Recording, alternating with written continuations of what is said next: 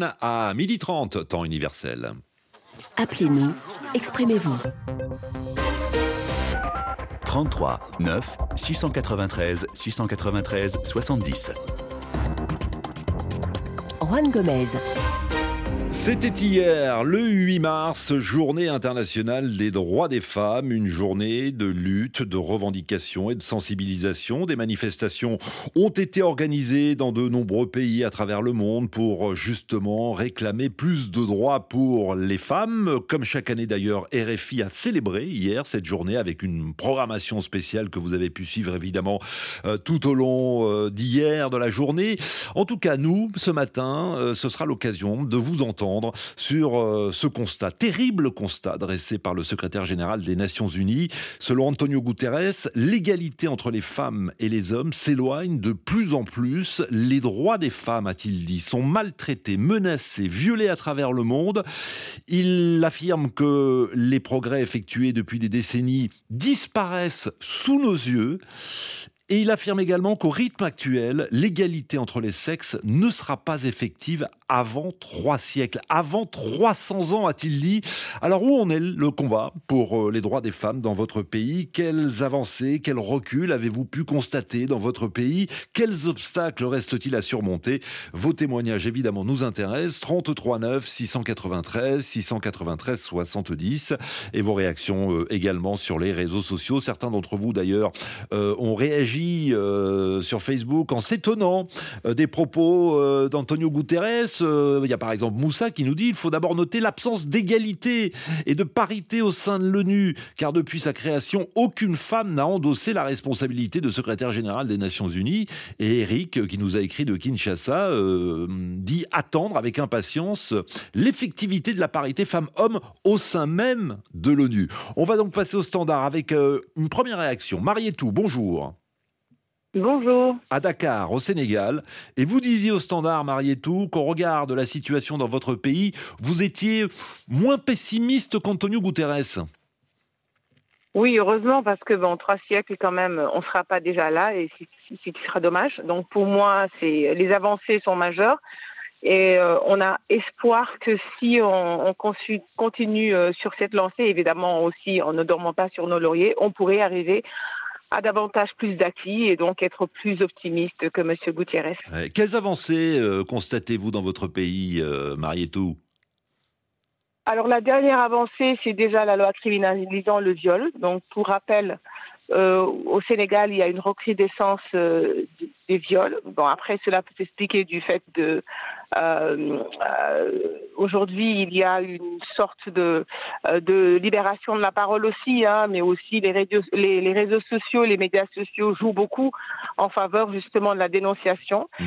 Et en 2019, un événement malheureux, évidemment, qui est venu se greffer à d'autres événements malheureux, a fait qu'il y a eu une sorte de solidarité féminine, beaucoup de mouvements sont nés parce que Feu Binta Kamara justement avait fait euh, donc euh, les frais d'une violence inouïe parce qu'elle avait refusé de, se donner à son bourreau et puis il l'a tué, étranglé.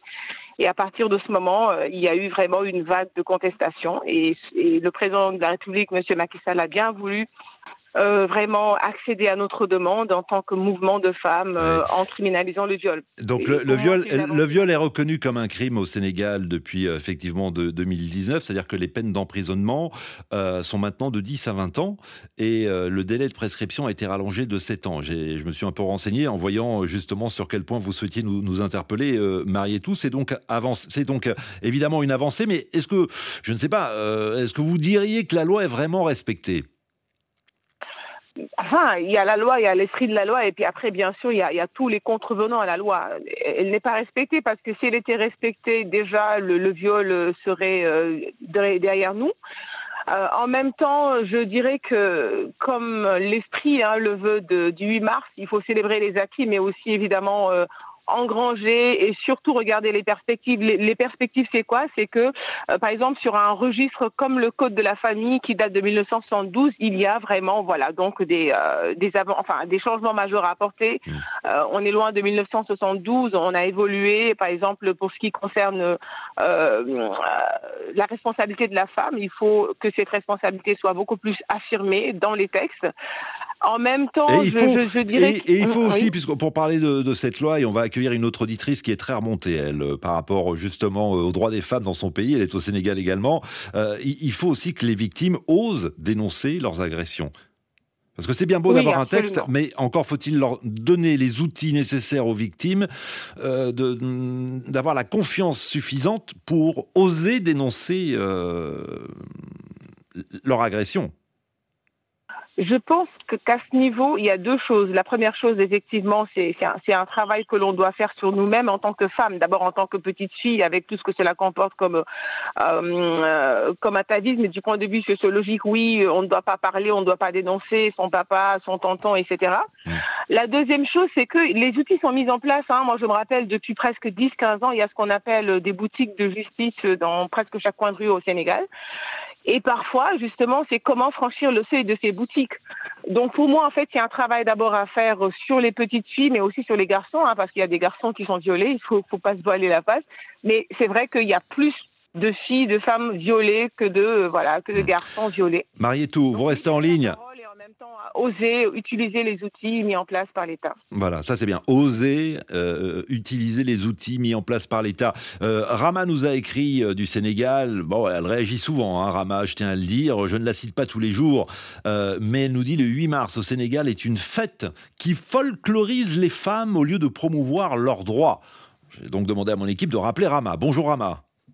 Oui, bonjour Juan, bonjour à tous. Nous, on vous écoute, soyez la bienvenue. Oui, merci beaucoup. Euh, c'est vrai, le 8 mars, en fait, euh, c'est une fête finalement euh, qui folklorise la femme au Sénégal. Il faut voir comment les femmes fêtent le 8 mars au Sénégal. Elles organisent des, des, des c'est une journée où elle mange, elle danse, voilà. Alors que le 8 mars, son objectif, c'est pas, c'est pas, c'est pas, c'est pas cette fête-là. C'est en fait promouvoir les droits des femmes au Sénégal. Euh, vous êtes en train de nous dire, Rama, que le 8 mars, en fait, ce n'est pas une, jour, une journée de fête. C'est une journée, de, comme je le disais en préambule tout à l'heure, de lutte, de revendication, mais aussi de sensibilisation. Exactement. Le 8 mars, c'est une journée de combat, en fait. Devrait être une journée de combat pour les femmes. Faire le point là où les droits des femmes sont et puis essayer de les promouvoir davantage. Mais ce n'est pas le cas au Sénégal. Hmm. il faut voir euh, au Sénégal, en fait, au niveau des sphères décisionnelles, les femmes reculent de plus en plus dans ces sphères décisionnelles-là. Il faut voir le la composition du gouvernement du Sénégal. Il y a moins de femmes. À l'Assemblée nationale, il y a la parité et cette parité-là, on la doit au président Ouad qui avait instauré cette parité-là au Sénégal. Au niveau des entreprises, pourtant les filles, elles sont très, très, elles sont plus diplômées souvent que les, que les hommes. Elles ont la compétence. Mais au niveau des entreprises, aussi bien publiques que privées, les femmes reculent, elles sont de moins en moins représentées dans les entreprises c'est votre, euh, votre sentiment. Je ne sais pas, je n'ai pas les chiffres pour confirmer euh, ou, contredire vos, propos. Euh, en tout cas, les inégalités persistent. J'ai en mémoire, Rama, et je ne sais pas ce que vous en pensez, et, je donne la parole à Marie-Tout. Puis ensuite, on donne la parole à d'autres auditeurs, d'autres pays, évidemment, de ce qui s'est passé. Vous parliez de l'Assemblée nationale, de la parité. Oui, il y a des femmes, évidemment, à l'Assemblée nationale. Et j'ai encore en mémoire ce qui s'est passé il y a quelques mois. C'était en, en décembre lorsqu'une députée violentée, elle est frappée au ventre par, euh, par, deux, députés, euh, par deux députés. Que vous ont aspiré ces images, Rama? Vous vous êtes dit, là, on assiste véritablement à un recul? Exactement. Cette, euh, cette, cette séquence-là, cette agression de Amin en fait, à l'Assemblée nationale est loin d'être un banal fait divers au Sénégal. Hmm. Cette agression en dit long sur l'aspect patriarcat, sur la violence des hommes sénégalais. En fait, je suis désolée de le dire. les femmes sont battues sont battus de plus en plus, et même en public. Donc, les hommes sénégalais, ils ont cette facilité-là de lever la main sur les femmes. Et ça, c'est un recul, en fait. Oui, effectivement. Et quand vous dites en public, en plus, là, c'était à l'Assemblée nationale, dans un hémicycle, le tout diffusé en direct à la télévision, et on voit effectivement euh, deux députés euh, de l'opposition, euh, l'un giflant et, l'autre donnant un coup de pied dans le ventre à Amin Diaye, vous avez rappelé son nom, député du parti présidentiel. Marietou, un mot justement sur cet incident? euh, je, je, vais euh, vraiment euh, être sur la même longueur d'onde que Rama. C'est un recul euh, par rapport à, tout ce qu'on a vécu au Sénégal. C'est lamentable, c'est discriminatoire, c'est tout ce qu'on veut de, de négatif. Et sous ce rapport, effectivement, euh, la violence est de plus en plus prégnante, mais de plus en plus euh, euh, exercée, mais, de manière libérale sur les femmes par les hommes. Ça, c'est clair, même au niveau de la rue, etc. des hommes se sentent enfin, imbus de, vraiment de la mission de, pouvoir, mais lever la main, avoir un regard qui n'est pas des meilleurs, parfois il y a des regards en fait qui sont même plus violents que euh, justement que la main qu'on porte sur une personne. Et donc pour revenir à, rapidement, Marietou. S'il vous plaît, je suis désolé parce que voilà, on est à, la moitié de l'émission déjà, on n'a pris que deux auditrices. Je suis fier d'avoir deux auditrices en même temps euh, dans cette émission, ce qui est rare. Mais il faut conclure, donner la parole à d'autres personnes. Oui, justement, et pour conclure, et, aussi effectivement donner plus la parole aussi aux femmes, que ce soit dans les débats, que ça soit vraiment, enfin partout, parce que ça aussi, évidemment, ça, ça, contribue à une meilleure éducation et c'est de la pédagogie. Bon, merci à vous, Marietou, et désolé euh, de vous avoir un peu, euh, un peu interrompu. Rama, merci de nous avoir envoyé également euh, ce commentaire sur WhatsApp 33 9 693 693 70. Laurent souhaite réagir sur justement le droit des femmes et surtout le droit des jeunes filles. Bonjour Laurent. Oui, bonjour. Bonjour Juan, bonjour la Radio du Monde. Ah, vous êtes à Kinshasa, vous disiez au standard travailler dans le secteur de l'éducation et vous avez constaté des avancées notoires. Oui, oui, comme j'ai dit euh, hors antenne, chez nous par exemple, au-delà des lois qui sont édictées jusqu'à aujourd'hui, qui s'appliquent déjà, c'est la représentation des femmes au niveau des institutions, et nous voyons même un dynamisme positif du côté du secteur de l'enseignement parce que tout doit partir de l'éducation de, la jeune fille pour permettre à ce que plus les femmes sont conscientes de leurs euh, droits, plus nous aurons cette égalité. Mais là où je suis un peu mitigé, c'est par rapport à ce que nous voulons inculquer aux femmes. C'est cette égalité parfaite. On n'atteignera jamais dans tous les coins du monde à partir du moment où nous avons des cultures différentes. Je donne un exemple en Afrique, par exemple, cette culture patriarcale mm. hante encore l'homme africain. Et ça ne peut pas changer. Laurent, excusez-moi, avec tout le respect que je vous dois, ça ne peut pas changer. C'est difficile parce que c'est naturel. Cette culture-là, nous naissons avec. Il y a des grandes évolutions sur euh, les rôles que joue la femme aujourd'hui. Je disais encore hors antenne, le leadership qu'on enseigne à la femme aujourd'hui, la femme africaine l'a déjà exercé depuis les millénaires. La femme prenait déjà sa, famille en charge, se réveillait très tôt le matin, partait au, puits pour aller prendre de l'eau, partait au champ pour aller cultiver, afin de ramener le nécessaire pour sa communauté. Et cette femme-là, qui avait déjà son rôle à jouer, qui avait ses droits et ses devoirs, était soumise à son homme. Hmm. Au-delà de la culture, il y a aussi cet aspect, euh, facteur religieux.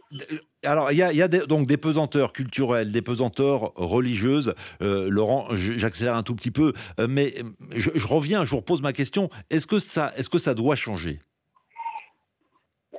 Ça doit changer dans, certaines, dans certains, certains aspects, mais d'autres non. D'autres, ça ne changera pas. Pourquoi, Pourquoi? Déjà, la femme elle-même n'est pas je, je, voudrais juste comprendre, Laurent, dans quel, sur quel point vous, vous estimez que ça ne doit pas changer? C'est sur l'égalité parfaite entre l'homme et la femme. Sur les rôles que joue la femme et l'homme dans, dans, dans les foyers. Hmm. Preuve dans notre culture, c'est l'homme qui part marier la femme. Oui, mais quand vous dites au, foyer, par exemple, ne serait-ce que sur les tâches ménagères, je prends un exemple très concret, très concret de la vie de tous les jours. Euh, l'inégalité doit persister? Non, non, là je ne suis pas d'accord. Parce que moi, par exemple, dans ma famille, il y a certaines tâches ménagères que moi, je, je, je joue et ma femme, on se partage des tâches comme ça. Mais que, que peut-être vos parents, que peut-être vos parents respectifs euh, ne, ne se partageaient pas à l'époque. Offert à leurs femmes à, cette époque. Hmm. Mais aujourd'hui, nous, nous, nous offrons à nos femmes ces rôles-là. Et nous hmm. éduquons nos, enfants pour que demain, qu'ils puissent grandir avec une autre culture. Cette culture-là qu'il y ait une certaine égalité dans certaines, à certains niveaux. Bon, des égalités Mais à certains niveaux. Bon, Mm. pas de parité ou d'égalité totale, disiez-vous, euh, Laurent.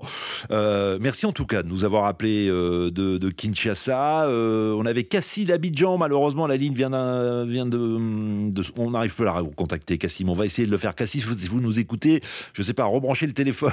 je crois que vous êtes directement sur la messagerie en ce moment. Casimir, soyez le bienvenu. Bonjour. Oui, bonjour Juan. Bonjour Casimir. Euh, vous êtes au Burkina Faso, vous écoutez RFI tant bien que mal sur Internet, disiez-vous, et, et vous disiez que le problème dans votre pays, c'est qu'on on se rend compte que les premières victimes de l'insécurité, ce sont les femmes. Effectivement, voilà, et avec l'insécurité, voilà, les progrès qu'on a enregistrés, par exemple, au niveau de l'école, où il y a beaucoup plus de filles inscrites à l'école, voilà, tout cela est remis en cause à cause de l'insécurité. Beaucoup d'écoles sont fermées. Ce sont les femmes qui sont les premières victimes. Elles perdent leurs maris, leurs enfants qui sont dans les combats. Elles sont parfois enlevées. Et voilà. Ça, Elles sont ce qui parfois- relève- Elles sont malheureusement souvent euh, en- enlevées. J'ai en mémoire encore il y a quelques semaines, voire peut-être un mois ou deux, euh, 60 femmes, c'est bien ça, je parle sous votre contrôle, Casimir, puisque vous êtes sur place, euh, 60 femmes euh, euh, enlevées euh, par des groupes armés au Burkina Faso. Oui, c'est ça. Oui, Bon, c'est ça. Dieu merci, on a pu les retrouver, Mhm. mais c'est quand même un recul. Autre recul aussi, voilà, la loi a, a- a été dite pour que 30% de femmes soient représentées au niveau politique, au niveau des élections, etc. Rares sont les partis politiques qui arrivent à respecter cette, euh, ce quota. Oui. Et enfin, Mais ça veut dire voilà, que, excusez-moi, il y a- une loi, la loi elle est faite pour être respectée, euh, Casimir. Donc ça veut dire que, ça, ça veut dire que les, les- les partis sont condamnés alors Certainement à des, à les- amendes. les- oui, les partis sont condamnables. Malheureusement, il n'y a pas d'amende qui les oblige à respecter ce quota. Ouais. Bon, euh, je me demande si, alors que comme on dit démocratie, Hmm. les, les femmes représentent 52% de la population au Burkina. Alors, majorité pour majorité, c'est elles qui devraient quand même être au devant de la scène politique, etc. Ouais, voilà. Excusez-moi, je vous écoute et en même temps, euh, Xavier nous dit, euh, chez nous en RDC, on fait de la lutte pour la parité, un copier-coller de l'Occident, alors que nos mentalités n'évoluent pas de la même manière. On demande 50%, euh, 50-50, euh, 50%, enfin 50-50, voilà, j'essaie de, lire son message tel qu'il l'a écrit, euh, au sein d'un gouvernement, alors que peu de femmes sont engagées aux politiques. Combien de femmes sont cadres dans nos partis politiques? Combien de femmes participent au débat public dans mon pays, la, la RDC Justement, vous êtes nombreux à pointer du doigt euh, la mise en place de, quotas, la parité au, au sein euh, des institutions publiques et notamment de l'Assemblée nationale. Bonjour Paulin. Oui, bonjour Rohan, bonjour à toutes. Vous bonjour êtes, à tous. vous êtes au, au Bénin et vous souhaitiez justement euh, pointer du doigt euh, le fait que pour la première fois, euh, il, y a au moins, il y a 28 femmes euh, au sein de l'Assemblée nationale béninoise. Oui, je rectifie, c'est plutôt 29, 29. femmes. Oui. Ah, voilà, parce qu'en temps, il y a un honorable qui, qui, a désisté et a positionné une femme. Donc, c'est heureux. Alors, euh, effectivement, euh, au Bénin, il y a des mesures qu'on peut considérer comme mesures phares, d'accord, et euh, des points qu'on peut considérer comme points à améliorer un peu. Alors, sur les mesures que je considère comme mesures il y a la loi sur l'avortement, par exemple, depuis 2021. Euh, la femme ne sera plus obligée, au Bénin en tout cas, de se cacher pour se faire avorter. Avant, la situation était que euh, euh, dès qu'elles sont enceintes et elles en difficulté, elles, elles utilisaient des méthodes euh, peu orthodoxes. Elles se faisaient avorter par des personnes euh, non habilitées, donc, n'est-ce pas, pour, euh, pour, pour, pour faire cette opération. La conséquence, c'est qu'il y avait des morts en cascade. Avec cette nouvelle loi, eh bien, la femme peut se faire avorter dans des conditions beaucoup plus euh, Oui. euh, euh, entourées, et ça, et ça va éviter le, le- le drame. L'autre mesure que Excusez-moi trouve, Paulin, euh, excusez-moi Paulin, je vous écoute, mais j'ai du mal à, à tout comprendre. Le réseau n'est pas bon et un peu et vous partez un tout petit peu dans, dans- dans tous les sens. Euh, je vous interromps un peu brusquement. On, on me dit qu'il y a encore beaucoup d'appels évidemment concernant ce sujet. Vous savez quoi Demain on est vendredi, c'est la libre antenne. On pourra donc prolonger euh, la, la discussion car visiblement les propos euh, de Laurent euh, à, à Kinshasa sur le fait, il disait il y a quelques instants, euh, bon oui il y a quelques changements mais mais pas la parité parfaite, pas l'égalité parfaite homme-femme. Sur certains points, je ne suis pas d'accord, a-t-il dit, et, euh, les propos de Laurent euh, vous font réagir. Donc on prolongera le débat demain, c'est promis. Vous continuez à nous appeler, le standard reste ouvert, 33 9 693 693 70, et on vous attend également pour vos questions à la rédaction. On a besoin de connaître vos questions juste avant le début de l'émission, donc appelez-nous. Passez une bonne journée, prenez soin de vous, et à demain, 8h10, TU.